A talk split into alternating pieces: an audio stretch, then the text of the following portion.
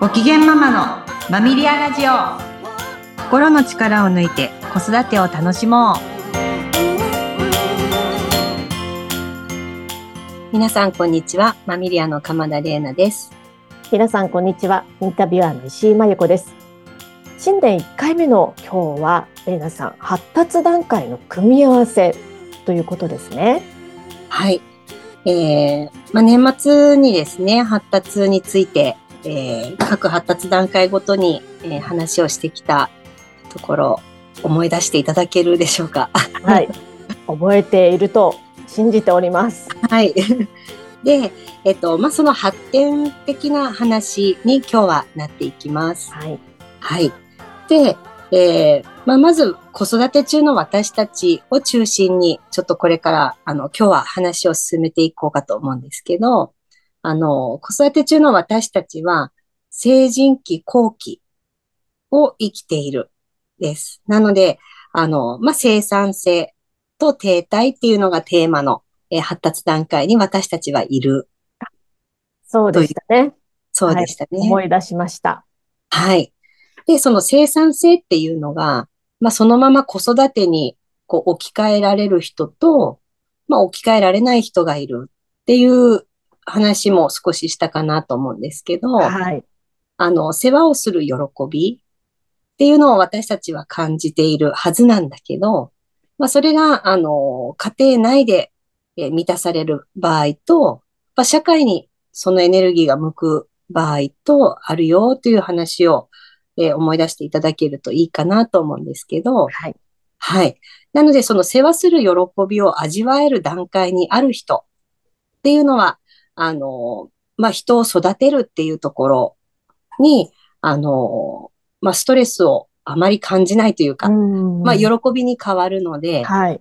うん、それがまあ、家庭内になかなか向きづらい人であっても、まあ、社会に貢献してるっていう喜びに、えー、置き換えれば、まあ、そこは乗り越えることができるのかなっていうところはあるんですけれども。うん、確かに人を育てるってことは社会に貢献してることにもなりますもんね。はい。です。なので、まあ、これが、あの、理想的な、あの、成人期の、あの、過ごし方。はい。過ごし方です。で、えー、子育て中ってなると、子供たちが乳児期、子供たちが幼児期を過ごしているので、はい、まあ、乳児さんが必要としている、その安心感を得るためのやりとり。で、その、そのやりとりに応えることが、まあ、世話する喜び。ああ。ということになっていくんですよね。はい。なので、えー、幼児さんにとっては自立がテーマです。なので、えー、自分でできるようになるっていうところをサポートする喜び、はい、っていうことになっていけばいいんです。あ、両者が絡み合っているっていうことですよね。そうです。うん、はい。で、ここら辺までは、なんとなくうまくいくんです。あ、そうなんですか？なんとなくうまくいくものなんですね。はい。ただ その自立とか自主性、その幼児期のテーマあたりで、はい、葛藤を抱えやすいあの保護者の方って少なくない。はい。ね。で、それはその思い通りにしたいとか、なんか理想と現実っていうのが、まあ明確に、あの、イメージがあって、その理想に、こう、現実がなかなか、あの、追いつかないっていうところで苛立ちを感じたりとか、うん。まあそういう方々いらっしゃると思うんですけど、はい、まあそれはその、子供の発達段階に何が必要かっていうのが分かれば、ええ、世話する喜びに転換が可能な方々かなとは思うんですよね。そうなんですね。あの、うん、自分で、こう、世話する喜びに転換しようと思えば、なっていくものなんですかね。そうですね。はい。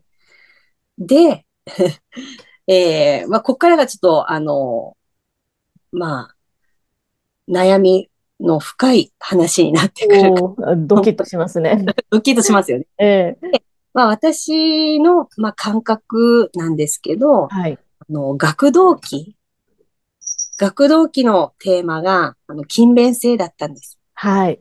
コツコツコツコツ頑張るっていう。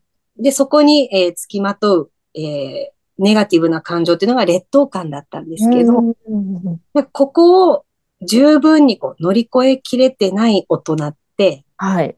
少なくないなと思っていて、ええ です。で、まあ時代的にも、あの、まあ買えばいいじゃんとか、まあそれしなくても生きていけるじゃんみたいな、うんなんかそういう時代でもあるので、はい。あまりその勤勉性っていうところに、あまりこう価値観みたいなのが時代的にもないのかと思うんですけど、はい。うんうん。なので、えー子育て中の親が、そこに、えーまあ、経験不足であったり、傷つきがあって、なかなかその劣等感を乗り越えるという経験をしていないという場合に、子供が劣等感に圧倒されているのを見てられなくなっちゃうんです。いやー、そうなんです。我慢できないんですね。そうです。うんうんうんなので、あの、世話しすぎたりとか、ははい、劣等感を、えー親の方がケアしてしまって、あ、ええ子供が乗り越えるチャンスを奪ってしまう。ああ、先回りしちゃうってことですかね。そうですね。うんうん。です。とか、えー青年期はもう自分探しの時期なので、はいうん、親の理想から、えー抜け出さなきゃいけないっていう課題を彼らは一生懸命、えーいろんな形で、反抗であったり、はい。気候であったり、まあいろいろ、いろんな形で自分探ししてるんですけど、あの、まあ、自分探しが十分に完了していない大人っていうのももちろんいますので、うん。なんでそうやってこう、のたうち回ってる我が子を見て、もうお母さんが心苦しくなって、一緒に、あの、塞ぎがちになったりとか。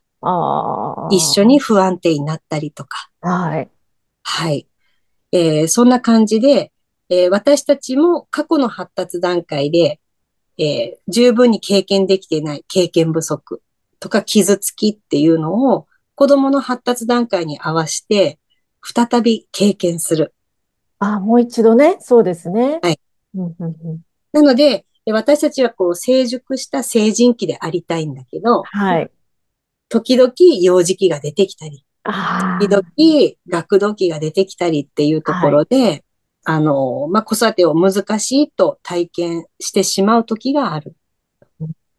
ということになります。そうですね。自分の過去の気づきがすごくあるってことですよね。子育て期はね。そうですね。うんなので、まあ、子育ては自分育てって、はいね。、あの前からよく言われている言葉って本当にその通りで、ええうん、子供を通して私たちの経験不足をもう一回経験させてもらってるっていうふうに、ちょっと捉え直してもらって、ええで、私たちがそう世話する喜びっていうのは、えー子供たちがそれぞれの発達段階で経験しているネガティブな体験はい。を体験させるっていうところを見守るっていうのを、あうん。で、乗り越えたときに、よかったねって。まあ、それ、それが世話する喜びになるのかなって思いますね。ー体験させることを見守る。それすごく大事なキーワードですね。そうえーなかなか難しいです。いや、本当そうですよね。あの、これやったらこうなるよねって分かってるとどうしてもやっちゃいけないよとか、良かれと思って言いたくなりますよね。なります。うん。それを我慢して見守らないと、うん。結局は親にも子にも良くないっていうことなんですかね。そういうことになりますね。うんうんうん。そうですか。はい。ねなので、あの、まあ、幼児期の時にはあまり悩まなかったけど、はい。小学生になって急になんかちょっと扱いにくいわとか、うんうんで子供が急に扱いにくい子になったわけではなくって、ええ私の中にあるその発達段階の課題っていうのがうずいてるっていうふうに、ちょっと捉え直してもらえると、あやっぱ子供ばっかり問題があるわけじゃないので、ーええうん。ちょっとこう前向きに、まあ、シェアする喜びを見つけていただけたらなっていうのが今日の話の、えー趣旨でした。あ、なるほど。あ、いろいろね、なんか自分の過去の宿題みたいなのを、やり残した宿題みたいなのを見せつけられた感じがして、親としてもなかなかちょっと辛いものがありますが、それはそれで、こう、あ、そうだったなって受け止めて、うんなんでしょう。もう、それこそどんと構えて、子供と一緒に、こう、うまく手を携えて進んでいけばいいっていうスタンスでいいってことですかね。そうですね。うんうん。もうあの子供の人生、私の人生、はい別物だっていうところをまあ思い知らされる局面あという場面だと思うので、あ、ええ、うん、私の心が痛むのは、子供がその経験をしているからではなく、はい。子供の経験を通して過去の傷がうずいてるっていうところで、まあ私のケアをすればいいっていう感じですね。ね。なるほど、深いですね。はい。今日もありがとうございました。はありがとうございます。い。次回もお楽しみになさってください。